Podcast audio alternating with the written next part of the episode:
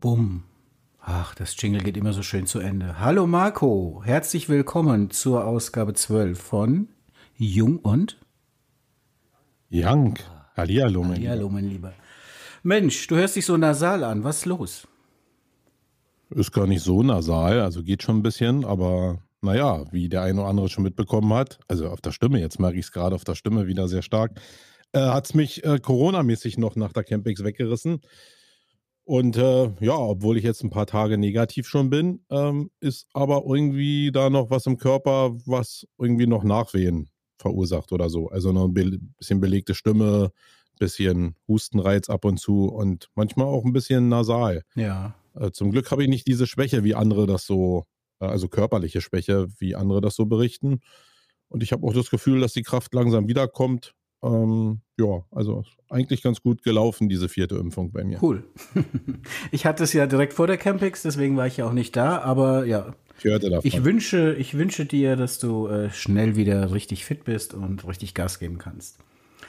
Das wird schon So, bei dir. nach auch. unserer kleinen Pause, die wir Campix bedingt eingelegt haben, ähm, freue ich mich, dass wir heute die Ausgabe 12 haben und ich bin ja heute der Host dieser Sendung, also nicht der Host, nicht der Richtig. Horst, sondern der Host. Ähm, ja, und ich habe für heute mal wieder eine neue Dramaturgie vorbereitet und du weißt natürlich nicht, um was es geht. Mm, Ich möchte zunächst mal betonen, dass ich sehr viel Wert darauf lege, dass wir die, die, die, diese Folge, äh, dass wir dieser Folge einen festen Titel geben, auch nachher in der Vermarktung. Und der Titel soll ja, lauten. Kannst du festlegen. Ja. Ist ja deine genau, Folge. und der Titel dieser Folge soll lauten, warum, warum alle Elon Musk-Fans Nazis und Menschen, die gendern, arme Irre sind. okay. Ähm, willst du nichts zu sagen? Nee, äh, sag mal, äh, ich weiß noch nicht, worauf du hinaus willst. Ich meine, das ist eine reine Provokation in sich. Irgendwas willst du ja von mir. Okay. Aber ich weiß noch nicht Also was. ich habe äh, mir Folgendes überlegt. Ich habe heute keinen Soundfile, weil das ein bisschen schwierig. Und ich gucke natürlich, warum ich ein Nazi sein soll. Das ist natürlich das Wichtigste. Ich ähm, habe heute keinen Soundfile, weil das relativ schwierig war. Aber ich hoffe, über die Herleitung kommt es dann auch raus, warum. Übrigens, ich werde mich heute wahrscheinlich auch ein, zweimal räuspern, weil äh, das ist bei mir auch noch so ein bisschen mit den Stimmbändern. Es sind noch so die Nachwehen von äh, Coroni. Aber wir geben uns Mühe. So. Ähm, ja, also ich habe heute keinen Soundfall, sondern ich habe sechs Szenarien insgesamt vorbereitet. Von sehr weit weg vom Thema bis zu brutal dran am Thema. Und ich würde einfach äh, anfangen, dir die vorzulesen oder vorzu, äh, ja, vorzulesen, vorzutragen und auch den äh, ZuhörerInnen. Und dann würden wir mal schauen, wie schnell du drauf kommst, was heute unser Thema sein sollte. Einverstanden? Also du hast sechs Einzelthemen, Überschriften und daraus wird sich das Thema zusammensetzen. Nein, ich habe sechs Szenarien, die, so, die dieses Thema beschreiben. Von relativ so, aus vage. unterschiedlichen Genau, von, von relativ vage bis zu, also jeder versteht, wenn ich das erzähle, um was es geht. Und ich bin mal gespannt, wie Ja. schnell du auf das Thema kommst. Okay, na, dann legen bevor wir wir los. loslegen, mein lieber Marco, ähm, erst noch mal ja, ein ja. kleines Housekeeping, weil wir hatten in der Ausgabe 10 und so viel Zeit muss sein, ja eine kleine Dissonanz, was die, was die Auszahlungsmodalitäten der amerikanischen Regierung angeht. Und wir haben uns da großartig aus dem Fenster gelehnt und haben gesagt, wir machen einen Faktencheck. Und Ah, und den, den habe ich gemacht. gemacht Super. und den habe ich dir auch zugeschickt und das wollte ich einfach an der Stelle gerne auch nochmal nachtragen. Ich habe äh, den Link jetzt hier gerade nicht mehr parat, aber ich habe ihn dir damals geschickt. Also zwei oder drei verschiedene Quellen, dass je nach Bundesstaat, also du hattest ja damals zu Recht bemängelt und gesagt, das glaube ich nicht, dass da die ganzen 368 Milliarden Amerikaner oder wie viel es gibt, ja, dass die, Milliarden, ja, dass ja. die alle einen Scheck bekommen haben. Ich weiß nicht mehr, du weißt natürlich die Zahl der amerikanischen Einwohner exakt. Ich weiß das nicht. Ich bin ja nicht Omni, aber diese 300 Millionen oder 250 Millionen Amerikaner oder whatever die Zahl war, dass die alle einen Scheck bekommen haben von der Regierung, das äh, streite ich ab, das glaube ich nicht. Und der Punkt war, ich habe das dann recherchiert, es ist tatsächlich so, und da geht der Punkt erstmal an dich, dass die ähm, Bundesstaaten entscheiden können, wie viel sie auszahlen, aber dass im Laufe der Corona-Pandemie, und das war dann die Recherche, das Rechercheergebnis, so zwischen 300 und 1000 Dollar eigentlich ausgezahlt wurden. So ist zumindest das ähm, Land auf, Land ab ähm, mitgeteilt wurden in den Medien. Und ja, das war ja auch das, worauf ich mich damals bezogen hatte im Kontext von dem 9-Euro-Ticket.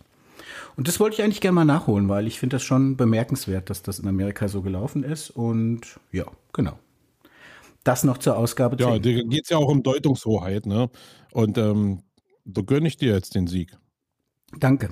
Wenn du so schnell fertig bist, ähm, bringst du mich in Schluckschwierigkeiten, weil ich muss zwischendurch immer mal was. Du hast gedacht, ich hole Natürlich, aus, natürlich.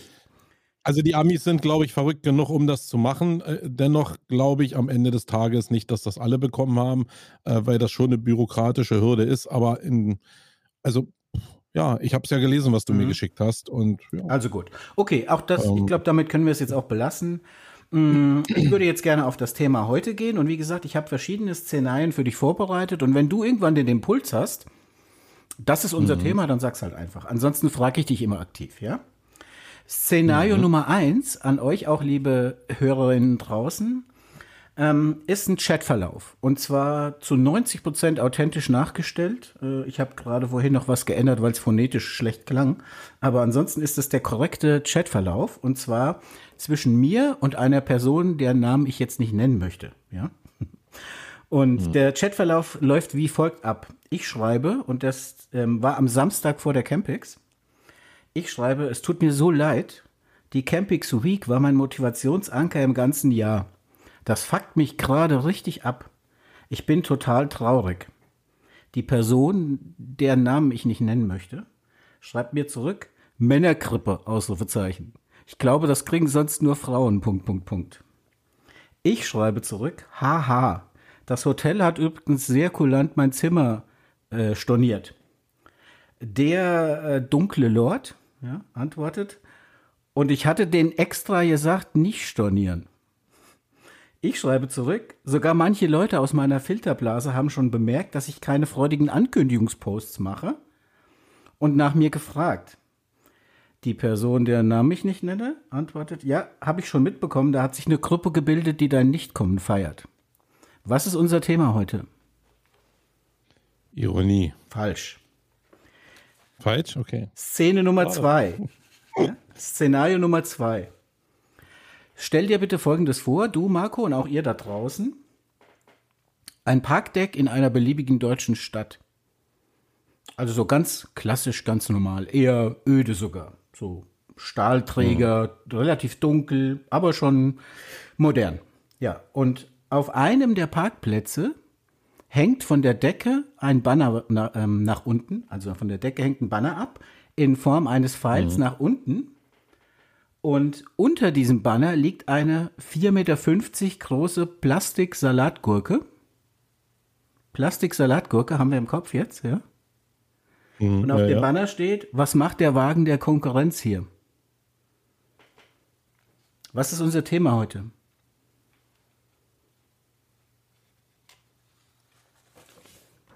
Hm. Assoziieren? Falsch. Ich habe ja noch vier Versuche. vier Versuche. Szenario Nummer drei. Das ist von der EasyJet Flugges Fluggesellschaft.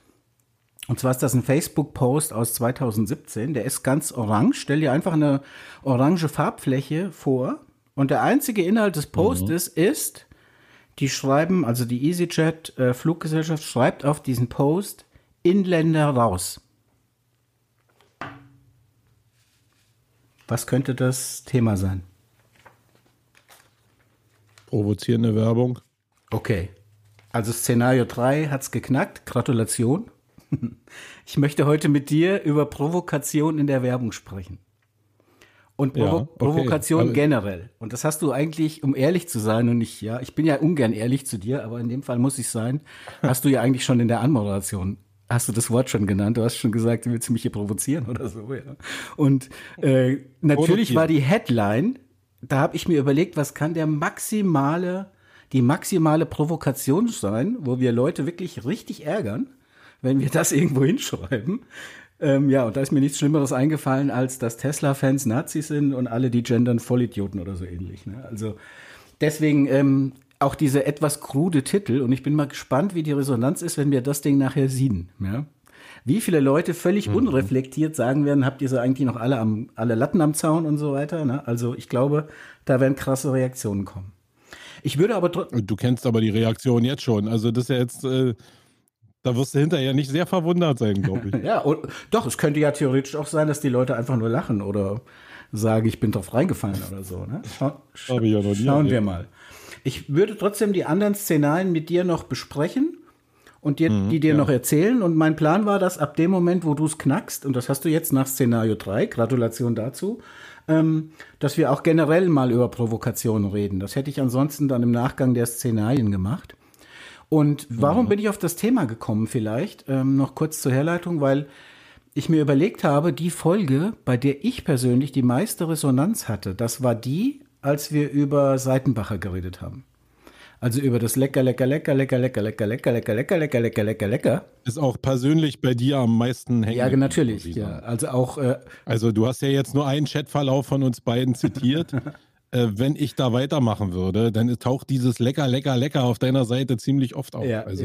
bei, da bleibt auch körperlich bei mir immer viel hängen, wenn ich Seitenbacher konsumiere. Ja, das glaube ich. also nein, ganz ehrlich, ich hatte da wirklich auch spannende Diskussionen im Nachgang. Das war toll, dass Leute gesagt haben, ja, du hast ja in dieser Folge damals die Frage gestellt, wenn das so gut funktioniert, warum benutzen wir das nicht? Und ich habe mir überlegt, was gibt es eigentlich für Analogien?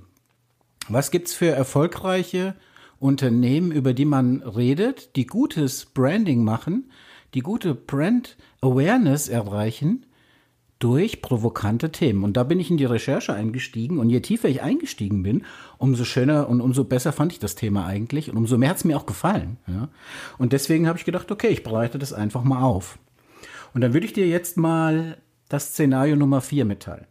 Und du kannst natürlich mhm. jetzt, nachdem du ja weißt, dass es um Provokation geht, auch gerne direkt deine Meinung dazu sagen oder wenn du da irgendeine Perspektive drauf hast.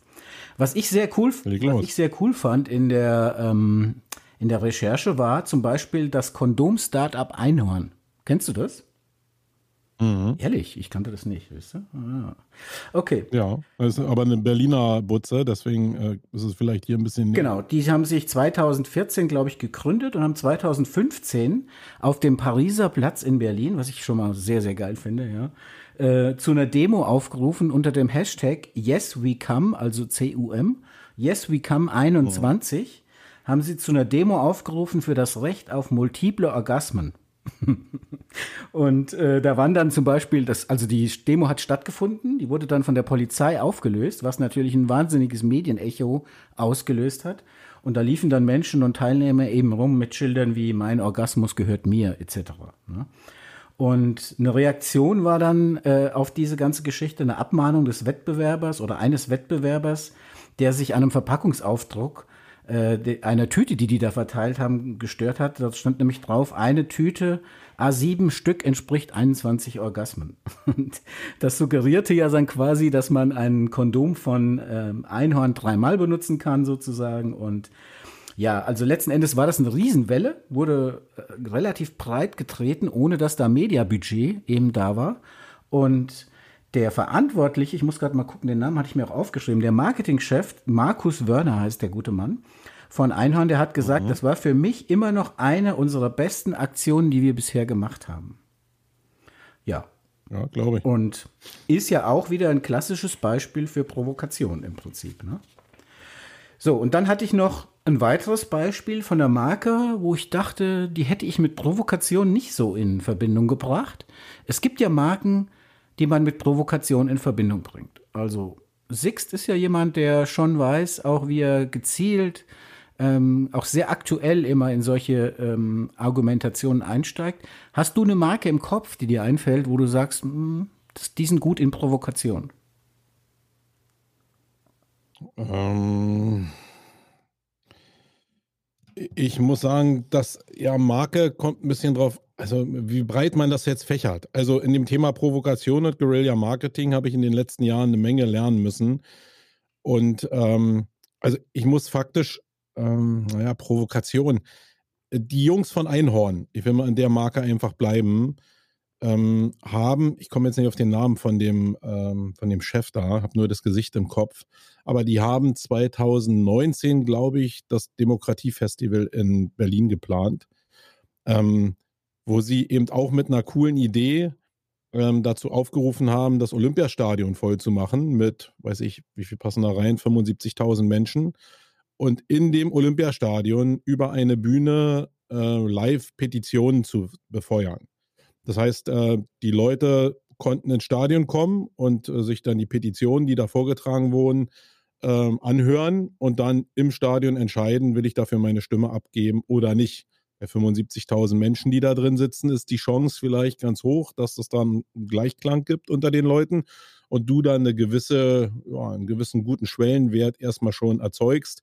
Wollte, sollte auch live gestreamt werden. Das heißt, die haben ja sehr stark an diesem Thema Demokratie rumgefummelt, will ich jetzt mal sagen, weil das natürlich immer so eine Provokation in sich, dass die Demokratie ja auf bestimmten Pfeilern steht, zumindest so wahrgenommen, und es aber Leute da draußen gibt, die diese Demokratiepfeiler dann irgendwie auflösen und neu erfinden, ohne dass das jetzt strafbar oder verboten ist. Aber es zeigt so ein bisschen vielleicht die Schwachstellen eben auch auf, weil ich meine, im Olympiastadion sind ja damals auch nicht äh, Entscheidungen getroffen worden, aber der eine oder andere wird ja ähm, so ein paar Nazi-Aufmärsche da gesehen haben, wie da Propaganda betrieben wurde. Und diese Verbindung, dieses, ja, auch diese Provokation der Demokratie, die fand ich schon sehr, sehr cool. Und das ist dieselbe Schmiede, das hat jetzt nichts mit Einhorn an sich zu tun, aber das fand ich auch sehr cool, da an diese, ja, an die Wurzeln eigentlich unserer, unserer Demokratie irgendwie ranzugehen und da zu provozieren. Mhm. Ist vielleicht ein ganz cooler Moment, also ein tolles Beispiel auch. Wenn die Marke auch sehr einfach war jetzt, weil habe ich ja vorgegeben, ähm, aber ich sehe dir das nach, du bist ja Corona geschwächt. Ähm, ich, ich hätte jetzt eigentlich eine andere Marke erwartet, aber die kommt noch bei meinen Beispielen. Da kommen wir gleich noch drauf zu sprechen. Aber ist vielleicht ein guter Moment, um mal drüber nachzudenken, was ist eigentlich eine Provokation? Weil die Frage habe ich mir in der Recherche gestellt. Also A, wenn man provoziert, und da geht es ja nicht nur um Marketing. Ich möchte so ein bisschen den Fokus aufs Marketing legen, aber es gibt ja auch andere Dinge gesellschaftlich, Punks zum Beispiel oder Randgruppen generell können ja provozieren. Oder zum Beispiel eins unserer Lieblingsthemen, Finn Kliman, ja, mit seinem alternativen mhm. Lebensmodell da, Klimansland, hat ja auch ein Stück weit provoziert, bestimmte Menschengruppen. Und ich habe mir die Frage gestellt, was ist eigentlich eine Provokation und warum funktioniert das so gut? Und ähm, ich, ich lese mal die Definition von Wikipedia vor, die ich vorbereitet habe an der Stelle. Und vielleicht kannst du mir dann mal sagen, wie du, was du als Provokation verstehst. Also Wikipedia sagt, Provokation bezeichnet das gezielte Hervorrufen eines Verhaltens oder einer Reaktion bei einer anderen Person. Hierbei agiert der Provokateur bewusst manipulativ oder unbewusst in einer Weise, dass die provozierte Person oder Personengruppe tendenziell das erwünschte Verhalten zeigt. Was ist für dich eine Provokation? Ich glaube, das beschreibt es schon ganz gut. Wobei da, ähm, wir hatten das heute in dem Livestream bei der Campix äh, mit dem Julian auch, äh, dass ja nicht, ich glaube, hier wird ja, ähm, oh, warte mal, oder, oder unbewusst in einer Weise provoziert. Na, also wenn unbewusst damit drin ist, ähm, dann würde ich dem eigentlich uneingeschränkt zustimmen. Ja. Weil das Problem ist ja, die meisten, die über Manipulation oder Provokation reden, die gehen ja davon aus, dass der, der provoziert, das absichtlich macht. Es gibt aber wirklich narzisstische Charaktere, die machen das aus intrinsischer Motivation. Die sind halt einfach so. Und jeder andere auf der Welt wird das wie bei Donald Trump als Provokation benutzen. Inwieweit ihm dann bewusst ist, dass da auch immer in jeder Handlung eine Provokation drin ist, da kann ich nur mutmaßen drüber. Aber ich glaube, es gibt wirklich Charaktere, die in sich so provokant sind, dass sie das aus, aus Typ heraus machen und nicht bewusst äh, manipulativ, wie es ja hier auch steht. Aber da steht eben auch unbewusst. Mhm. Deswegen, ähm Übrigens mal ein kleiner Seitenaspekt zu dem Thema. Ich war sehr, sehr erschrocken, als ich gelesen habe, dass einer der größten Provokateure der Geschichte Josef, ich glaube Josef heißt er, weiß den Vornamen jetzt nicht mehr ähm, aus der Recherche, aber auf jeden Fall der, der Arzt Mengele war im Dritten Reich. Und ich in dem Zusammenhang, aber das nur mal wirklich so als kleiner Sidehack, erfahren habe oder gelernt habe, dass es auch in der Medizin den Begriff gibt, nämlich dann, wenn du Krankheiten hervorrufst, bewusst, um sie nachher zu therapieren. Mhm. Nennt man das auch eine medizinische Provokation. Fand ich interessant. Ne? Aber wie gesagt, Ja, stimmt. Jetzt, wo du es sagst, ist ja bei Allergie, wenn du zu so einer Hyposensibilisierung gehst, ist ja auch nur eine Provokation des Immunsystems, um da eine Gewöhnung einzuleiten. Genau. Ja, klar, wenn man sich damit beschäftigt, plötzlich werden manche Sachen ganz spannend irgendwie, ne, fand ich das. Gut, mhm. aber ich wollte noch mal sagen, was ich auch als Definition bei einem Coach gefunden habe, das fand ich sehr schön. Der hat gesagt, eine Provokation ist immer dann, wenn erwartete Werte nicht erfüllt werden. Also zum, ich glaube, da sind wir auch wieder auf der Schiene Richtung Marketing. Immer dann, wenn ein Unternehmen in irgendeiner Form anders agiert, als man eigentlich erwartet, dann ist es, wird es als Provokation wahrgenommen. Meistens geht es einher mit einer Grenzüberschreitung. Und ich habe da ein super, super Beispiel dafür. Das passt jetzt redaktionell richtig gut rein. Wow, wir sind richtig gut heute, Marco. Ähm, und zwar mein Szenario Nummer 5. Das wäre oder ist, wäre als Beispiel für dich gewesen, ähm, der amerikanische Sportler Colin Kaepernick. Sagt dir der Name was?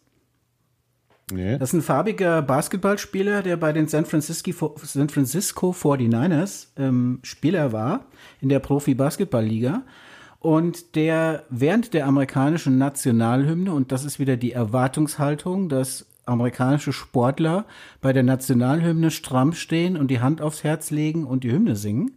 Und er hat zum mhm. Protest gegen Polizeigewalt gegen Farbige, hat er sich während der Hymne hingekniet. Ich glaube, das war 2018, meine ich, ja, oder 2017. Mhm. Und naja, jetzt habe ich den Lockenkopf auch. Ich wusste bloß genau, den Namen. Und das genau, das ist der Lockenkopf und dann mhm. war zunächst mal folgendes Phänomen. Er hat sich alleine hingekniet. Alle waren ein bisschen überrascht am Anfang. Später im Verlauf der Saison haben sich mehrere dazu hingekniet. Der soziale Druck und der Druck der Werbepartner der 49ers wurde aber so groß, dass letzten Endes der Profivertrag mit Kaepernick aufgelöst wurde und er quasi faktisch arbeitslos war.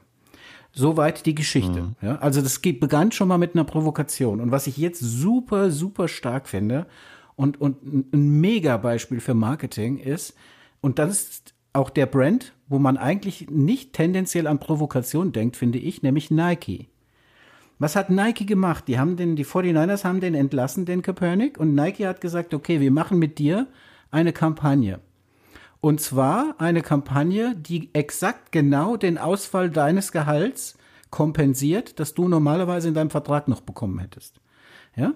Also einmal zu sagen, wir stehen hinter dir und fangen dich finanziell ab, so, ja.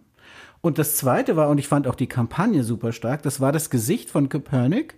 Und auf dem Gesicht stand einfach nur der Slogan, Believe in something, even if it means sacrificing everything. Also, Glaube an etwas, auch wenn du weißt, dass du dafür alles opferst. Ja? Und das war natürlich ein starkes Statement, auch für die äh, farbige Community in Amerika, aber auch für unglaublich viele andere Leute. Und war natürlich auf der anderen Seite, weil du ja vorhin Trump gesagt hast, für die Republikaner oder eher, sage ich mal, tendenziell rechte Menschen, eine krasse Provokation. Und das von einer Marke, die so breit in der Gesellschaft verankert ist, finde ich ein super Move von Nike und ist auch richtig geil äh, honoriert worden damals, also zumindest was ich so gelesen habe. Und hat der Marke ja auch nicht nachhaltig geschadet. Und was noch so das i-Typ für mich war, und das ist jetzt wieder ein Side-Hack, ein kleines Seitenthema, der beste Slogan aller Zeiten, der jemals gemacht wurde, für mich persönlich, ist Nike Just Do It. Ja? Hätte ich nie im Leben ausgetauscht.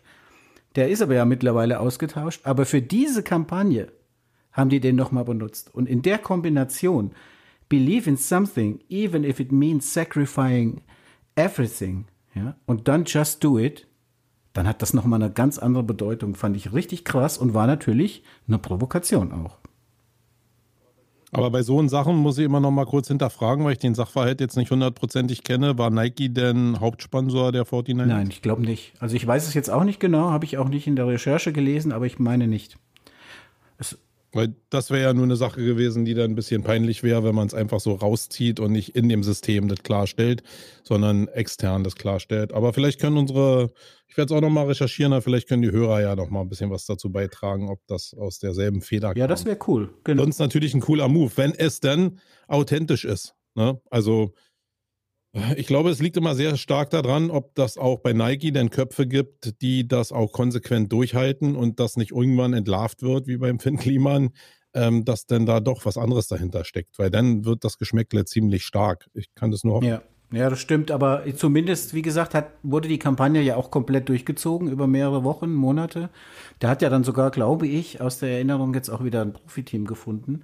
Aber nichtsdestotrotz war es schon ein Stück weit Provokation, diesen sozusagen diesen Aussätzigen jetzt aus der Basketballszene und der auch vielen sehr nationalstolzen Amerikaner natürlich quasi wehgetan hat oder die provoziert hat damit, dann zu sagen, wir unterstützen den jetzt. Also das war schon ein krasser Move und hätte ich jetzt bei Provokation Nike nicht ganz oben gehabt. Und jetzt komme ich zu meinem letzten Beispiel und ich dachte, okay, wenn ich die jetzt nenne, dann weiß Marco definitiv, um was es geht, ja. Ähm, und zwar ähm, geht es um True Fruits, die ja auch schon. Habe ich mir gerade hier notiert irgendwie. ja. Wie du notierst, du hast ein Skript, das ist ja, das ist ja unter, das ist ja, ja Ich habe ja so einen, so einen kleinen Post-it-Zettel. Okay, ein kleiner Post-it-Zettel ist erlaubt. Das Skript ist scheiße, aber kleine Post-it-Zettel sind sehr, sehr gut. Ja, genau. Sehr, sehr in der Reihenfolge. Genau. Das ist der Weg. ja, gehen wir noch mal kurz auf True Fruits ein, weil die fand ich natürlich exemplarisch und ähm, True Fruits hat es natürlich auch geschafft, eine wahnsinnige Medienpräsenz zu bekommen mit den verschiedenen Aktionen. Ich habe mir natürlich als erstes mal den rausgesucht und da muss ich jetzt auf meinen Zettel gucken. Ich habe ja ein Skript, ja, also einen kleinen Spickzettel, ähm, damit ich nichts verkehrt lese. Der, der Spruch hieß Oralverzehr. Schneller kommst du nie zum Samengenuss. Und es ging um einen Chiasamen-Smoothie. Äh, und steht ja exemplarisch dafür, dass True Fruits immer wieder auch bewusst provoziert, aneckt, auch krass manchmal, ich würde sagen, über Tabus hinweggeht aber letzten Endes eine wahnsinnige Reichweite hat und wenn du heute in irgendwelche Supermarktketten gehst, in der Regel auch gelistet ist, beziehungsweise manche haben es ja auch wieder weggenommen, aber, aber schon eine sehr, sehr starke Präsenz hat im Markt. Und ja, wie, wie, wie nimmst du die Marke wahr? Also, ähm, wenn diese Sachverhalte nicht da wären, die auch bei der SEOCom ja damals so ein bisschen aufgekommen sind, äh, wo es ja mehr so in, ich glaube, die hatten da irgendwie so einen Smoothie, der ins Braune ging irgendwie, wo, wo das so schon rassistisch angelehnt war. Also da war so ein bisschen Geschmäckle mit bei, wo ich mir auch ein bisschen mehr Fingerspitzengefühl gewünscht hätte. Ähm, ich glaube, dass es am Ende noch ein bisschen dramatisiert wurde, aber die, die Frage ist, wo ist die Grenze? Wie weit darf äh, Provokation gehen, um auf bestimmte Sachen hinzuweisen? Und wie muss ich sie auch begleiten, damit das Ziel der Provokation vielleicht auch äh, klargestellt wird? Und ich kann mich da erinnern, dass True Fruits da eine ganze Menge klargestellt hat, auch darauf hingewiesen hat, dass Provokation da drin ist und sie trotzdem sehr stark in die rechte Ecke gedrängt worden sind. Ähm, ohne dass ich sie kenne. Vielleicht sind sie da auch gut aufgehoben. Ich weiß das nicht. Und das ist ja die Schwierigkeit, die, die in dem Thema eigentlich auch drin ist. Wenn du dich an gesellschaftlich sehr, sehr kritische Themen rantraust und da provozierst, dann kannst du natürlich damit eine Reaktion provozieren. Das ist ja ganz klar. Das hat ja bei True Fruits auch super geklappt. Ähm, sie sind aber dann zeitweise aus vielen Listungen rausgeflogen. Also das habe ich auch bei uns im Rewe und so gesehen, dass da in den Regalen nichts mehr drin war. Das Faszinierende ist aber dann, dass die Marke anscheinend so konsequent die Sachen weitermacht, dass diese Listings irgendwann wieder eingesetzt werden. Nämlich jetzt sind die alle wieder da. Und so über alle Produkte, die True Fruits so gemacht hat, also in der, in der Verpa im Verpackungsdesign, muss ich schon sagen, das muss man erstmal auf die Straße bringen. Mhm. Ähm, ob man da jetzt über eine gewisse Grenze rübergeht, ja, vielleicht ist es so, als wenn ich mir den Böhmermann angucke. Muss man alles machen? Muss man durch Satire alles maximal provozieren äh, und dann sich ähm, vielleicht noch wundern, wenn man dann eine geknallt bekommt? Ähm, ich weiß nicht, was da so erlaubt ist im Rahmen der freien Meinungsäußerung. Doch eigentlich weiß ich es schon, aber manchmal nervt es mich halt einfach, dass dann auch da keine Grenzen dazwischen sind. Ähm, aber ich glaube, die haben ihren Job relativ gut gemacht und so gut zumindest auch gemacht, gesetzt jetzt mal den Fall, dass es wirklich provokant und dass es äh, politisch neutral da im Hintergrund und wirklich nur provokant und äh, thematisierend gemeint, dann sind sie sogar, gehen sie sogar so weit, dass sie dieses Delisting, was ja wirklich was mit Umsatzverlust zu tun hat, in Kauf nehmen, um dann, weil sie wissen, äh, dass vielleicht nach ja, drei bis sechs Monaten kein Mensch mehr darüber äh, spricht, weil andere Themen dann wieder so präsent geworden sind, dass das entweder ver vergessen wurde, dass die das jemals gemacht haben, oder äh, ja, Leute das auch noch niemals wahrgenommen haben, weil das ist ja immer auch eine gewisse Bubble, in der wir uns bewegen, wo so eine Themen dann total hochkochen. Mhm. So Leute auf dem Land, die interessiert es ja teilweise überhaupt gar nicht. Die schmunzeln darüber und gehen dann weiter. Das ist so wie mit diesem Thema Laila jetzt, ja. Ähm, keine Ahnung, ich kannte den Song bis zur Campix gar nicht und habe dann nur gehört, dass sich jemand darüber beklagt hat, dass dieser Song von United vorgespielt wurde. Und ich, ich habe keine Ahnung, dass es diesen Song gibt. Und danach höre ich in den Nachrichten irgendwie so, Laila, hm, der, der eine lacht drüber und denkt, es ist ein Partyknaller und der andere fühlt sich halt persönlich verletzt. Ähm, ich glaube, das ist eine schwierige Geschichte zurzeit. Aber wenn ich kurz einhaken und, äh, darf. Hat ein Riesenpotenzial, um die Leute ja, zu Ja, wenn ich kurz einhaken darf, das hast du super erklärt mhm. eben, weil ich habe mir nämlich nachgeschaut in der Recherche, ich habe nachgeguckt, was ist eigentlich eine Provokation und warum funktioniert die? Und warum die funktioniert, konnte ich eigentlich nicht so richtig herleiten über die Argumentation. Also natürlich, du provozierst, du er, äh, erfüllst bestimmte Erwartungen nicht, du gehst auch manchmal über die Grenze sozusagen. Aber ich habe eine super Erklärung dafür bekommen, ähm, sozusagen, warum eine Provok Provokation vielleicht nicht gelingt. Und das erklärt eigentlich auch, warum sie gelingt. Und zwar hat äh, auf irgendeiner Website oder in einem Artikel hat jemand geschrieben, wenn mir das, was du sagst, also wenn mir als Empfänger das, was du sagst, völlig gleichgültig oder egal ist, dann wird auch die Provokation nicht gelingen. Das heißt, wie du eben gerade gesagt hast, wenn irgendwelche Leute auf dem Land, äh, keine Ahnung, gar keinen Kontakt haben in irgendeine Szene, dann interessiert die das ja einfach nicht und dann sind, fühlen die sich auch nicht provoziert. Mhm. Nur dann, wenn ich in irgendeiner Form in diese Szene, in die Thematik oder in, in die Geschichte involviert bin, nur dann funktioniert eine Provokation. Ja, ähm, die Frage ist dann immer, wo zieht man diese Linie? Ne? Also ich habe ja, äh, als ich mal vor zehn Jahren angefangen habe, mich mit dem Thema Guerilla Marketing zu beschäftigen, was ja in sich eine Provokation ist. Also da ist ja die Provokation die Basis. Ähm, bin ich da auch relativ naiv rangegangen, weil ich gedacht habe, jo, da kannst du mal ein bisschen provozieren äh, und äh, das hat ja irgendwie wenig Folgen. Hab dann aber sehr schnell Leute kennengelernt, äh, ein paar Leute davon kennst du ja auch, zum Beispiel den Oliver Binkowski, ähm, der mit Pixel Helper, äh, ich glaube, für maximale Provokation. Grüße gehen raus an Olli. Hier. Äh, genau, an Olli gehen raus. Wirklich, ähm, und da musste ich lernen, dass das schon sehr, sehr spezielle Typen auch sind. Ja? Also ich tick persönlich gar nicht so. Ich bin sicherlich ein Typ, der immer mal provoziert, um mit der Provokation eine Antwort bei anderen zu ergattern, wo ich denke, dass da immer noch ein kleiner Wahrheitsgehalt drin ist. Also ich probiere mich über Provokation an eine, an Teile von möglicher Wahrheit ranzutasten. Das ist so, weiß ja nicht, ob das so ein Polizeiding von früher ist auf jeden Fall äh, mache ich das ganz gerne, weil das auch ganz gut funktioniert, um so Grenzen auszuloten. Aber der Oliver zum Beispiel, der ist ein Guerilla-Marketer wirklich äh, mit Haut und Herz, sage ich jetzt mal. Und der hat zum Beispiel die erste Nummer, die ich gelernt habe, ist, dass die richtigen Guerilla-Marketing-Typen äh, fast nie in Deutschland sitzen, sondern die haben ihren Firmensitz immer in Ländern, wo juristisch keine Handhabe ist. Das heißt, die provozieren hier in Deutschland und äh, alle wissen, dass wenn irgendwie so vom Gericht irgendwie eine Abmahnung oder so nach Marokko geht oder nach Tunesien geht oder nach Libyen, dass da nicht so viel Aussicht auf Erfolg ist, weil da einfach das keinen Schwein interessiert. Ähm, das musste ich erstmal lernen. Das heißt, du musst wirklich ein Trabant sein und dich unabhängig machen, weil das, was das System äh, an Provokation, gerade im Bereich Marketing, ähm, gegen diese Provokation oder gegen das Guerilla haben kann, das kann schon sehr, sehr massiv sein. Ja, wir kennen es ja auch bei irgendwelchen ähm, Läufern, die in Stadien irgendwie oben ohne langlaufen und so. Da ist natürlich immer eine Provokation drin. Und bei ihm ist es nochmal so sehr extrem und da ist es mir auch aufgefallen, weil es gibt so Bereiche, die sind, da musst, da musst du, glaube ich, ein Typ für sein.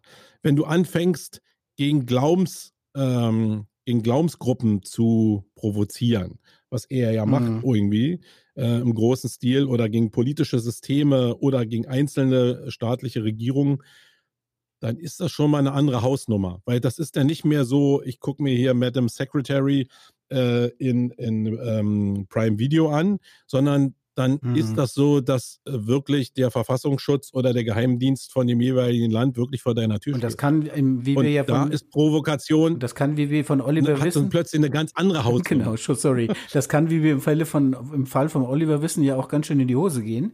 denn er hat ja dann auch, also in dem Moment, wo du kollidierst mit dem System vor Ort in deinem Trabantenstaat sozusagen, dann hast du echt ein Problem. Ne? Und das war ja beim Oliver auch so, dem wurde ja seine Farm da plattgewalzt von den Marokkanern, weil die sich plötzlich auch provoziert gefühlt ja. haben. Und die machen natürlich da kein langes Verfahren draus. Ne? Da kommt eine Walze und dann hast du mal ein Camp gehabt. Ne? Der baut dann da für 150.000 Euro oder was das waren da, so ein ja, Minas Tirith irgendwie auf. Ja. Dann kommen die mit einer Planierraupe und hauen ihm das alles weg irgendwie. Genau. Aber das will ich so sagen, das ist so eine Sache, wenn wir so im Marketing über Provokation und Guerilla-Marketing reden, dann ist das meistens so das Kratzen an der Oberfläche. Ja? Aber jetzt so wirklich so einen Schritt zu machen, wie ähm, das von den Einhornjungs, dass die dieses Demokratiefestival machen und jetzt wirklich an Grundfeste rangehen und wirklich sich was trauen oder überhaupt, ich meine, wer würde denn auf die Idee kommen, meinetwegen wie Dr. Motte jetzt irgendwie ein SEO-Straßenfestival als politische Botschaft zu ja, machen nicht? mit irgendeinem Pseudo-Zeug. Natürlich kann man das machen, aber wer macht denn das, dass er jetzt zur Polizei geht, eine Demonstration anmeldet, dann in Social Media irgendwie die Leute zusammenbringt und wir nicht eine Campix machen als Konferenz, sondern eine Campix als Techno-Event auf dem Kudamm machen. Äh, das fühlt sich halt wirklich nach was anderem an, nach, also gegen das System. Und das ist schon das ist psychologisch schwierig. Ich glaube, da tun sich sehr viele Leute viel zu einfach und haben gar keine Ahnung, wie das mit einer normalen sozialen Prägung in dem System ablaufen kann, weil du gehst raus aus der Norm und das ist schon eine ganz schöne Hürde. Ich glaube, also ich, ich würde mich mega schwer tun. Ich habe damals mal, als ich noch hier mit Kampfanzug rumgelaufen bin, irgendwie um Personal Branding War zu machen. War da Provokation mit mal, oder warum habt ihr das gemacht? Also natürlich war da Provokation mit drin. Also war reine Provokation, glaube ich. Es war ja eine, eine, eine, Verbindung mit irgendwelchen leicht bekleideten Mädels auf der Seite und so. Das war pure Provokation. Ach, ich dachte, das wären Angestellte. ja, natürlich. Hast du ja auch gehofft, deswegen warst du ja so oft hier und bist hier rumgeschlichen und hast gedacht, dass du hier noch ein paar Netzstrümpfe abgreifen kannst. Nee, nee. Ähm, du provozierst war, mich schon wieder. Das war schon Show. Und, und als ich äh, irgendwann mal eine Videoaufzeichnung in dem Kampfanzug auf dem Weihnachtsmarkt gemacht habe, da habe ich, bin, ich schon ins Struggeln gekommen, weil sich das irgendwie überhaupt nicht geil angefühlt hat. Und die Typen, die das wirklich hinkriegen, die müssen so abgebrüht sein, dass die das einfach machen. Weil die einfach sagen, ja, ich will provozieren. Oder wie ein Christoph Kemper meinetwegen, äh, Grüße gehen raus, der sich einfach nur äh, als einfachste Form in einem orangen Anzug auf eine Konferenz stellt und damit sehr, sehr sichtbar Richtig. ist. Ähm, ja, also Optik ist da total wichtig, gibt es auch verschiedene Stufen. Aber äh, das, was allgemein die Leute als Provokation begreifen, ist noch lange nicht die Provokation, die im Marketing eigentlich zu diesen Effekten führt, die du auch mit Nike beschrieben hast. Du, was ich noch ergänzen wollte, ist, ich habe noch zwei Beispiele von True Fruits dabei gehabt, falls du bis dahin mhm. immer noch mhm. nicht drauf gekommen wärst, um was es ging. Ich war also auf alles vorbereitet. ja. Ich war auch auf Marco in Normalform vorbereitet. Ach so. Ja, kleine okay. Provokation.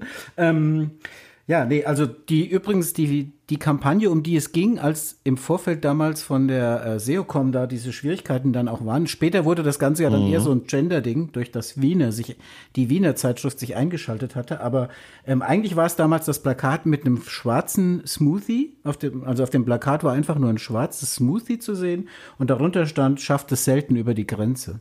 Was natürlich in Bezug auf die 2015er ähm, Asylproblematik schon ein krasse, also eine krasse Aussage war. Und da haben die dann noch mal einen draufgesetzt und haben in Österreich Plakate aufgehängt. Da stand ein schwarzer, ein roter und ein goldener.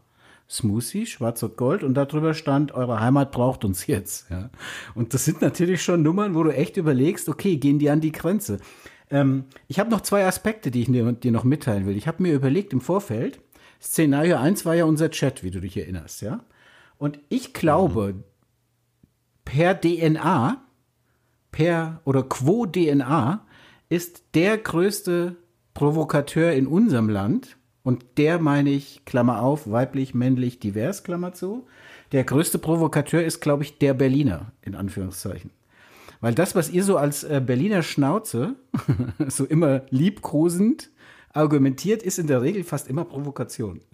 Da kann man mit umgehen, mhm. das findet man entweder cool oder man lässt's. Ne? Also, aber ich finde schon, dass äh, die, Also in Berlin und in, im Umfeld, da Brandenburg etc., da ist das schon ganz anders. Also viele Dinge, die für euch normal sind, sind wahrscheinlich für jemanden in Hamburg eine Beleidigung, würde ich jetzt einfach mal behaupten. Also das ist so der Aspekt, den ich noch mit reinbringen wollte, dass ich glaube, Provokation hat auch ein bisschen was mit Kultur zu tun sogar. Ja, also das, Hundertprozentig. ja, das, das ist Kultur. Also gerade so, was ich vorhin gesagt habe, dass ich manchen Leuten einfach eine Frage stelle, die sehr, sehr provokant ist, wo meinetwegen das Ziel für mich schon drin ist, aber das Ziel halt total übersteigert ist und ich einfach durch die, durch das Aussprechen der Provokation eine Reaktion erzeuge und auf Basis der Reaktion ich mir irgendwie den Wahrheitsgehalt raussaugen kann. Ich glaube, das ist schon eine Sache, die erstmal mit mir sehr stark verbunden ist. Ich liebe dieses Spiel, in Anführungsstrichen, wirklich. Aber ich glaube, es ist auch so ein Berliner Ding. Also, ich glaube, du kannst an andere Berliner Genau. Behörden und speziell die Polizeibehörde gucken. Da wird es alles ein bisschen softer zugehen.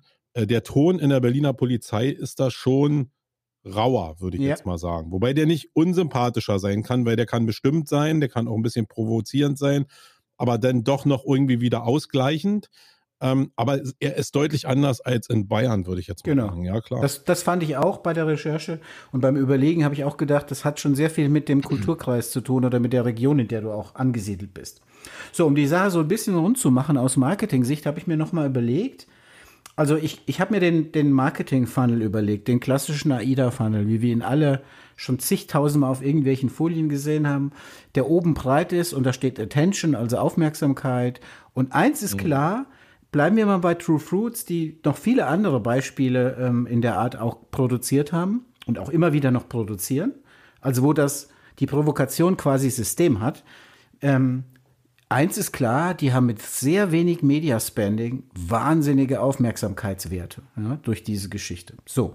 Und wenn ich das jetzt einfach mal als Faktum nehme und sage, okay, wenn das so gut funktioniert bei denen und es verschiedene Ausprägungsvarianten gibt, ich muss ja nicht jedes Mal so ein Ding machen wie schafft es selten über die Grenze. Das war für mich persönlich in der damaligen Situation zu, also drüber. Das fand ich weder spaßig noch lustig.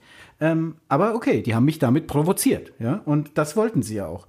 Und da ist nicht mal eine Aussage drin. irgendwie, Nee, überhaupt nicht. Sondern eigentlich nur Da eine Wahrheit. Also eine Aussage schon, Genau. aber da ist ja gar keine Lüge Genau. drin. Aber sie spielen natürlich mit dieser, mit der Reaktionsmöglichkeit ganz massiv. Diese, diese Provokation findet ja nur in meinem Kopf statt. Da ist ein schwarzer Smoothie und da steht drunter, schafft es selten über die Grenze. So what? Ja, okay, der, der Smoothie wird selten über die Grenze verkauft. Das muss, die kommt nicht mit dem So. LKW nicht über die Grenze. Mehr ist es nicht, ja. Aber es ist eine Provokation, weil ich Dinge assoziiere und weil ich in dem Thema drin bin. So. Und was ich mir frage, die Frage, die ich mir noch stellen wollte, so zum Ende dieses Podcasts, ist, wenn ich mir den Marketing-Funnel anschaue und ich kann mit diesem Medium, mit dieser, mit dieser Methode, nicht mit diesem Medium, mit dieser Methode relativ viel Attention bekommen, Awareness, Aufmerksamkeit, äh, äh, Media Spending, Platzierung, Diskussion, Engagement, alles das, wo wir so geil hinterherhecheln, die ganze Branche, ja. Wenn ich das alles bekommen kann, warum macht das eigentlich keiner? Oder warum, äh, anders gefragt, warum machen es so wenige? Also ich habe mir zum Beispiel gefragt, als ich daheim in meinem Ja, warum machst du es denn nicht? Mach es doch mal ja, persönlich. pass auf, lass mich mal mein Beispiel noch sagen, dann, dann antworte ich dir. Ich habe mir gefra mich gefragt, als ich in meinem Corona-Delirium zu Hause in meinem Sud vor mich hin suppte, ja, und ihr alle Party gefeiert habt in Berlin und ich unendlich traurig war und als einzigen Anker ich diesen äh, Provokationschat hatte, ja, mit dir, habe ich mich tatsächlich Von dem ich genau wusste, wie ich dich kriege. habe ich mich tatsächlich gefragt, warum macht der Marco das zum Beispiel nicht? Also ich habe es nicht an mir festgemacht, sondern ich habe mich gefragt, warum macht der Marco das nicht? Und welche Stufen der Eskalation gäbe es dann? Also von die einzig wahre SEO-Konferenz, sage ich jetzt mal, ja, bis hin zu endlich echten SEO-Mehrwert statt Salzburger Nockerln oder irgendwas jemand gezielt angreifen und Grüße an den Oliver und seine Crew. Ich freue mich schon wahnsinnig wieder, wenn ich in Salzburg bin. Ist einfach nur ein Beispiel jetzt, ja. Aber warum macht in der Branche sowas grundsätzlich keiner, wenn du damit doch ein relativ hohes Echo erzielst? Und ich glaube, ich habe auch die Antwort dazu. Ich glaube, weil wir das Risiko scheuen. Weil wir nicht aus unserer Komfortzone raus wollen. Weil True Fruits natürlich wahnsinnig viel Druck auch aushalten muss nach so einer Kampagne letzten Endes aber wirtschaftlichen Erfolg produziert. Und das fand ich ein spannendes Feld und ich habe ehrlich gesagt auch keine wirkliche Lösung dafür. Ich finde nur, mein persönliches Fazit, und dann bin ich tatsächlich auch für diesen Podcast durch, aber mein persönliches Fazit ist, es sollte viel mehr genutzt werden. Ich fände es viel spannender. Naja, ich will jetzt nochmal das Beispiel von der SEO-Com und Oliver nehmen. Ähm, da ist natürlich erstmal die Hürde da, wenn du selbst persönlich Leute kennst, dann, dann lässt du das ja auch nicht eskalieren. Äh, bei True Fruits ist die Sache ja sehr sachlich gelaufen. Da geht es dann zwar gegen die äh, Gründer von True Fruits zurück, aber so grundsätzlich ist es ja ein, ein allgemeiner Vorgang, der da beschrieben wird und nicht irgendwie was auf eine Person bezogen, was es immer schwieriger macht. Auch wenn ich irgendwie mit absoluten Versprechungen arbeite, habe ich natürlich immer äh, ein hohes Risiko, dass ich daran gemessen werde und die Leute dann sagen, äh, ist ja gar nicht so. Also ich habe ja eine sehr hohe Chance, dass ich mich selbst dabei massivst verbrenne, wenn ich nicht liefere. Also in den Augen der Empfänger auch liefere. Und das ist schon ein Problem. Ich glaube, das ist auch das größte Problem. Ich meine, wir haben ja mal mit der Marketing Underground, kannst du dich vielleicht erinnern, äh, so eine wilde Plakataktion in mhm. Berlin gemacht. Ähm, das lief ja eigentlich sehr gut. Und das ist auch immer noch so, dass ein halbes Jahr später mir noch Leute Bilder geschickt haben und gesagt haben, guck mal, hier hängt immer noch dein Plakat irgendwie in Berlin. Das geht vielleicht auch nur, ja genau, der Affe. Das geht vielleicht auch nur in Berlin, weil Berlin irgendwie äh, eine eigene Stadt ist. Aber das Risiko ist ja auch schon da. Äh, natürlich habe ich diese Dinger ja nicht selbst geklebt, sondern mir sind irgendwann mal, äh, weiß ich nicht, 10.000 Plakate entwendet worden, die dann irgendeiner, weil ich weiß nicht warum, aber dann im Stadtgebiet verteilt hat. Ähm, und diese Sachen, das ist schon, das fühlt sich schon nach irgendwas mhm. an. Und das ist ja das, was ich immer sage dass die meisten Leute Marketing, gerade im Online-Marketing, machen, was sich nach nichts anfühlt, wo Richtig. der Verlust für sich persönlich entweder auf finanzieller Basis oder auf mentaler, äh, persönlicher Basis einfach nicht hoch genug ja. ist. Also wenn du in einer Agentur arbeitest oder in einer Firma arbeitest und gibst immer das Geld von deiner Firma aus, dann, boah, ja, dann wirst du vielleicht, wenn du es schlecht investiert hast, musst du vielleicht mal zum Rapport und das irgendwie berichten, bist aber in der Regel nicht persönlich haftbar.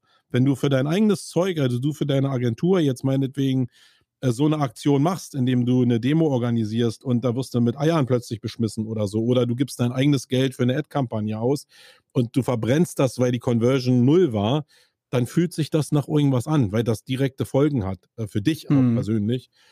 Und ich glaube, da gibt es eine sehr starke Naivität in diesem Bereich, wenn die Leute über Provokation reden, aber gar nicht wissen, was damit eigentlich verbunden ist. Deswegen fand ich das auf der Contentix auch super, dass der Volker da war von Greenpeace, um da so ein bisschen einen Blick hinter die Kulissen zu zeigen, weil da siehst du ja auch einfach nur diese Kampagne von Greenpeace, meinetwegen die klauen das C aus der CDU-Parteizentrale oder ähm, die landen da bei der Fußball-EM ähm, mit so einem Absturz in dem Stadion oder die klettern auf so ein AKW rauf. Da sieht man ja nur die, pu die pure äh, Aktion an sich. Mhm.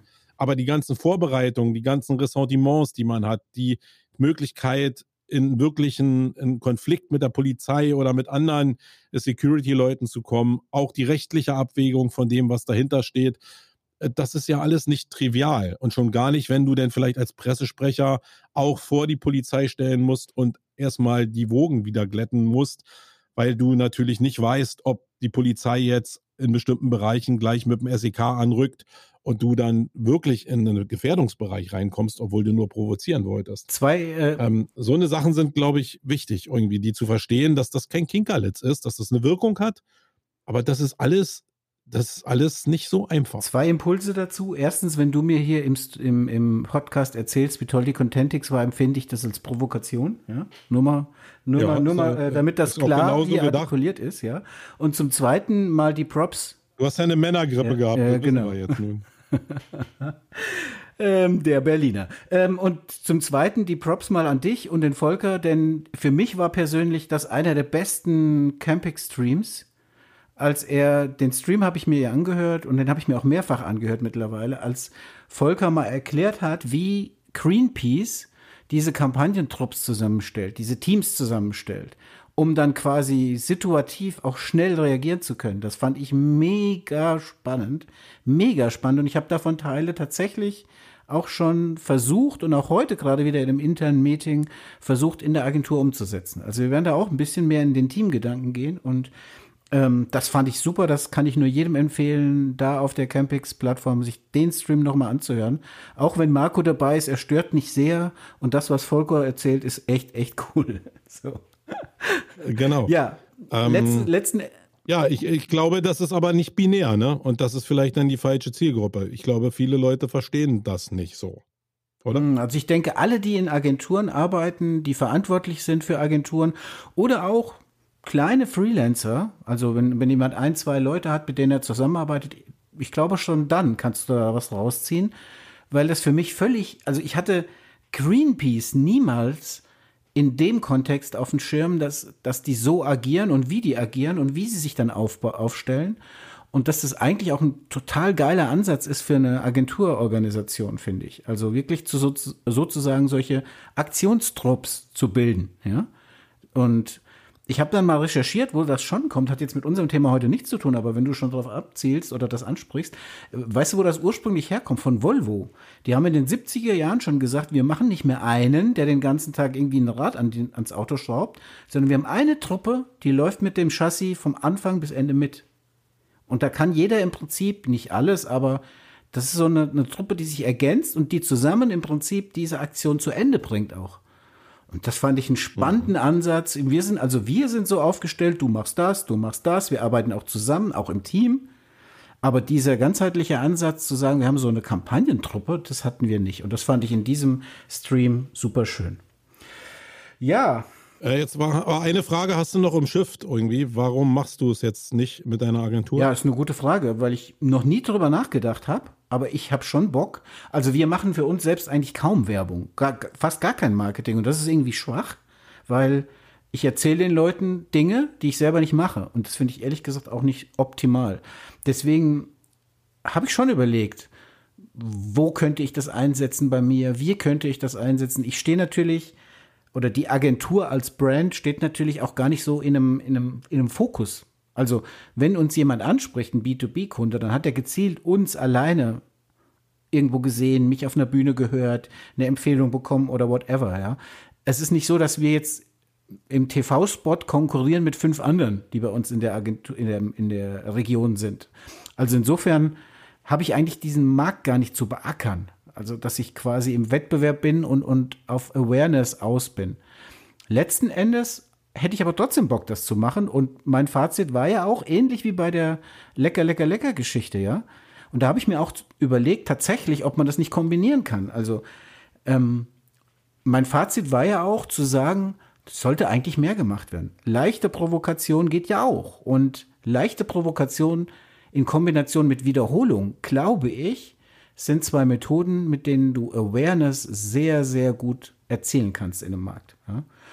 Und das fände ich super. Aber jetzt hast du ja immer in der Formulierung, jetzt muss ich nochmal darauf äh, eingehen, immer gesagt, ich, ich, ich, ich könnte, mhm. ich könnte.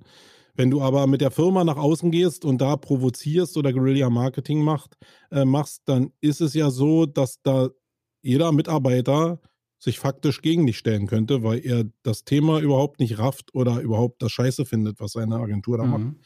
Ähm, bist du dir über das Risiko ja. bewusst? Ich habe auch und darüber, also ja, habe ich das Risiko äh, sehe ich und deswegen sagte ich vorhin auch, warum machen so viele nicht, weil sie in der Komfortzone sind, klassischer Marketingwege und solche Dinge gar nicht gehen wollen oder, oder vielleicht auch solche Widerstände nicht überwinden wollen. Aber ich habe zum Beispiel gefunden, eine, eine, Beurteilung von einem Psychologen, habe ich jetzt leider nicht die Quelle rausgesucht, kann ich noch machen. Ähm, und der hat gesagt, wenn eine Einheit, wie zum Beispiel ein Unternehmen, sehr provokant am Markt agiert, nehmen wir jetzt mal True Fruits, ja, dann bedeutet das nach innen eine Art Säuberungsprozess, ist jetzt ein blödes Wort, aber eine Art Verdichtung der Marken-DNA. Das heißt, mhm. die Leute, die sagen, ihr seid doch bescheuert mit diesen Werbeplakaten, die werden gehen. Und die, die bleiben, die werden sich auch im privaten Umfeld, auch beim Sport, egal wo die hingehen, wo arbeitest du bei True Fruit? Seid ihr nicht die mit den Flaschen? Das ist doch scheiße, ja? Die werden das auch argumentieren müssen. Aber wenn sie es argumentieren, dann verdichtet sich natürlich der Markenwert. Und dann hast du natürlich wahnsinnige Corporate Influencer dadurch, dass die Leute sagen, ja, und ich stehe auch dahinter. Wir machen das aus dem und dem und dem Grund, ja, und das eben auch argumentieren. Dann sind diese Menschen viel näher an der Marke als vielleicht einer, der jeden Tag seine Ads schaltet, wieder nach Hause geht, seine Ads schaltet, nach Hause geht. Der ist auch nah an seiner Marke, aber nicht so nah wie einer, der im Prinzip auch so durch Druck von außen den diesen verdichteten Markenkern hat. Fand ich eine spannende Ansicht. Ist total richtig. Wir haben ja in Berlin hier so eine Agentur, die nennt sich Dojo Fucking Yeah. Ich weiß nicht, ob du nee, die kennst nee. irgendwie. Eine eigentlich Kreativ- und Marketingagentur, die wirklich große Dinger machen. Und da ist das genau so. Da kommst du rein und da sind bestimmte freaky Berliner Typen da. Die sind alle auch ein bisschen in sich von der Vorstellung radikaler. Der Chef hat ja mal bei uns gesprochen, auch bei der Contentix. Äh, der wusste, wann sein Slot anfängt und äh, der war aber nicht da. Ich wusste aber, wo ich ihn das letzte Mal gesehen habe und gehe dann raus, irgendwie fünf Minuten, nachdem das losgegangen ist. Und da stand er da mit seinem Hörnchen und hat sich da noch schön unterhalten. Und äh, da wusstest du, der Typ, der tanzt auf einer anderen mhm. Welt irgendwie. Der ist irgendwo anders unterwegs. Und das schweißt natürlich mhm. zusammen. Und aber zur Realität gehört, glaube ich, auch, dass du so ein Typ überhaupt nicht bist. Und ich glaube, dann muss mhm. man es auch nicht probieren. Stimmt, ja. Ja, hast du schon recht. Also, wenn, wenn eine Brand ein Unternehmen auch sehr stark mit einer Person assoziiert wird, dann muss natürlich die Marketingmethode auch zu der Person passen. Wenn das aufgesetzt wirkt, dann funktioniert es wahrscheinlich nicht. Aber ich habe so als Fazit schon gehabt, dass ich echt mal überlege, in welchen Projekten ähm, auch bei unseren Kunden, wobei das halt auch viel Mittelständler sind, so klassische Mittelständler, die, die wahrscheinlich die Hände über dem Kopf zusammenschlagen würden, wenn du da mit Provokation ankommst, ja. Aber ich überlege trotzdem, wo kann man das vielleicht benutzen? Vielleicht auch in einer etwas abgeschwächten Version. Ja? Aber ein bisschen provokanter zu sein, ein bisschen zu provo provokanter das Wording zu gestalten, das finde ich super, super spannend. Also mich hat das Thema richtig, super, super spannend. richtig getriggert. Aber wir wissen doch beide, dass das bei dir gar nicht funktioniert. Du bist ein Weichei Natürlich. im Zusammenhang. Genau, also eine Ernst, das meine ich auch so. Und das ist ja auch ja, ein Wert, genau, den du das hast. Das weiß ich ja auch. Du hast ein ganz stabiles soziales Grundgerüst und du bist gar nicht vom, vom Denkmuster, glaube ich, gar nicht in der Lage, äh, dauerhaft zumindest eine Provokationslinie zu fahren. Ähm, also ich bin sehr gespannt, ob du es mal machst. Und ich glaube, wenn ich es dann sehen werde, dann ist meine erste Reaktion, die ich jetzt habe, auch nicht. ja, okay. Ich, bei solchen Assoziationen denke ich immer an diesen kleinen Löwe. Wie hieß der? Simba bei König der Löwen. Als Simba, er oben ja. da auf diesem Felsen ja. steht und schreit. Kennst du das? Also der, der Vater ja, ja einmal genau. und dann kommt der Kleine und macht so. Das bist du. Und dann gibt es eine Pratze und dann. ja, danke, Marco. Danke. Ich genau. mag dich auch, ja. Der Berliner. Ja, wir sind durch. Ich fand ja. das richtig spannend und ich finde, ich habe auch überlegt über unseren Podcast. Ich finde, so ab und zu mal eine Folge, die ein bisschen so Marketing reflektiert und überlegt, ähm, gerade dieses Wiederholungsding fand ich persönlich auch richtig gut. Also sagt man ja wahrscheinlich nicht, wenn man es selbst äh, gemacht hat, aber das sollte jetzt mal eine Provokation sein, ja? Aber ich dachte, okay, das Thema hat mich richtig getriggert in der Vorbereitung. Ich fand es richtig spannend, über Provokation nachzudenken und ich hoffe, den HörerInnen hat es auch ganz gut gefallen. Und in diesem besonderen Fall würde ich eigentlich sogar gerne mal aufrufen und sagen, Leute, traut euch mal. Wer bis hierhin durchgehört hat und dabei war, schickt mir doch mal eure Beispiele von Provokation. Ich würde mich echt freuen. Und wenn aber eure eigenen, nicht von irgendwelchen nee, Kampagnen, nee, die ihr nee, gesehen nee. habt. Eigene natürlich, wenn es eigene gibt, aber auch Kampagnen, wo ihr sagt, das war echt geil, provokant sozusagen. Und das hat mir gut gefallen. Dinge, die ich noch nicht gesehen habe. Das kann auch von Fremden sein. Also ich fände es einfach mega cool, wenn ich da noch ein paar Beispiele bekommen würde aus der Audience, weil mich persönlich das Thema so triggert. Dafür schon mal lieben Dank für alle, die sich da melden. Genau. Also ich, ich möchte, also ihm könnt ihr bitte die ganzen Beispiele schicken und mir eure eigenen Beispiele. Ja, weil ich mal sehen will, wer sich wirklich an das Thema rangetraut hat. Äh, den werde ich mit anderen äh, mit anderen Augen sehen plötzlich. so, Marco, 58 Minuten, fast eine punktgenaue Landung. Was haben wir noch vergessen? Äh, wir haben vergessen in jedem Fall, dass ich nächste Mal dran bin wieder mit einem Thema. Äh, und nee, eigentlich bin ich gar nicht so richtig dran, weil ähm, beim nächsten Mal haben wir eine Premiere. Hatte ich dir das schon erzählt? Nee, erzählt, ja, du erzählst mir nie irgendwas. Du hast mir es geschrieben, dass wir einen Gast, dass wir eine, eine Dame als Gast haben. Ja, da wollte ich dich provozieren. Ja, natürlich. genau. Also wir haben nächstes Mal ähm, eine Dame als Gast. Äh, da sage ich jetzt noch nichts zu. Da machen wir ein Überraschungsding draus. Aber ähm, gucken wir mal, wie wir beide funktionieren, wenn wir einen Gast Gott, haben, den wir in den Mangel nehmen können. Also das, das, wird ja dann eher so guter Polizist, böser Polizist. Ist die Frau mental belastbar? Das, äh, ich kenne sie gar nicht so richtig, wenn ich ehrlich Super. bin. Äh, aber wir werden es rausfinden. Da sind wir wieder am Thema Provokation. Genau. Ich werde so lange provozieren, bis ich dir eine Antwort liefern Alles kann. klar. Ähm, nee, wir haben noch ja. was anderes vergessen, was du natürlich schon wieder vergessen hast, das ist ja klar. Campix News brauchen. Was denn Campix News brauchen wir jetzt ja aktuell, glaube ich, keine, weil das ist jetzt ein bisschen weit weg zur nächsten, außer dass vielleicht 24 Trustbird ja, wollte ich gerade sagen, dass die Trustbird-Tickets äh, gekauft werden können. Äh, nee, wir haben unser Takeaway beziehungsweise unser, unsere Empfehlung vergessen. Du hast natürlich wieder nichts vorbereitet, ich schon. Ähm, und zwar habe ich heute wieder ein Buch dabei was ich so in die Audience geben würde. Und zwar, die Irene Michel, habe ich gesehen, war ja auch auf der Contentix. Wir wollten uns eigentlich auch. Ey, da waren nur Top-Leute, ey, da waren nur Top-Leute Top und nur du warst. Das war wieder lecker, lecker, lecker, lecker, lecker, lecker, lecker. Ja. Lecker, und lecker, lecker. Klappte auch mit der Verdauung, habe ich gehört, aber ich war ja leider nicht da. Die Irene und ich wollten uns auch treffen, wollten reden. Auch da liebe Grüße an die Irene raus. Wir kennen uns digital schon lange, aber haben uns tatsächlich persönlich noch nie getroffen. Das wollten wir in Berlin machen. Ganz eine nette, ganz eine nette, muss ich sagen. So. Ganz. Irgendwann bin ich auch soweit. Aber die Irene hat ein Buch mitgeschrieben als Co-Autorin. Das ist ursprünglich, glaube ich, von Miriam Löffler. Ähm, auch eine ganz nette, aber die Irene hat geholfen bei Think Content, also denke mal Content. Und das ist wirklich eins meiner absoluten Lieblingsbücher. Und zwar kann ich das aufschlagen, wann immer ich will, wo immer ich will. Seite, keine Ahnung, 173, mach's auf. Und ich finde Minimum zwei Sachen, die mich zum Nachdenken anregen.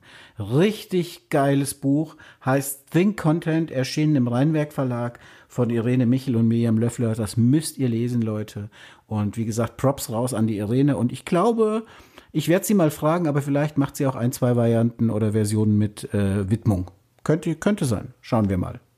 Ja, gucken wir mal. Und ich habe auch noch einen Tipp. Ja, glaub, nee. Tipp habe. Aber meine Tipps liegen hier auf dem Schreibtisch rum, irgendwie bei Amazon hier fleißig liefert. ähm, mein Tipp ist, Sicherheit ist sekundär von Koschko Tuna. Der war Geil. auch zu Gast in einem Livestream äh, bei uns. Und ich habe das vorher recherchiert, hatte das Buch gar nicht. Und jetzt ist es halt hier eingetroffen. Ich habe nur mal ein paar ähm, Seiten überflogen. Ich bin ja so ein klassischer Querleser. Äh, und äh, das ist, ähm, das war schon. Wie cool. heißt das? Das kann ich nur empfehlen. Sicherheit ist sekundär. Ja, das, ist sekundär. Ähm, das ist ja eine Provokation in Richtig. sich schon wieder. Ja. Genau. Wir waren beim Thema Provokation. Ja. Und äh, das kann er. Er ist ein, wirklich ein rhetorischer ja. Meister. Und dann noch, glaube ich, der müsste eigentlich eher Precht auf Precht. Um da noch eine, eine Provokation loszuwerden an den Koschkun. Ähm, es, es, der, der war übrigens auch auf der ja, Content Ja, ja, ja, ist schon klar.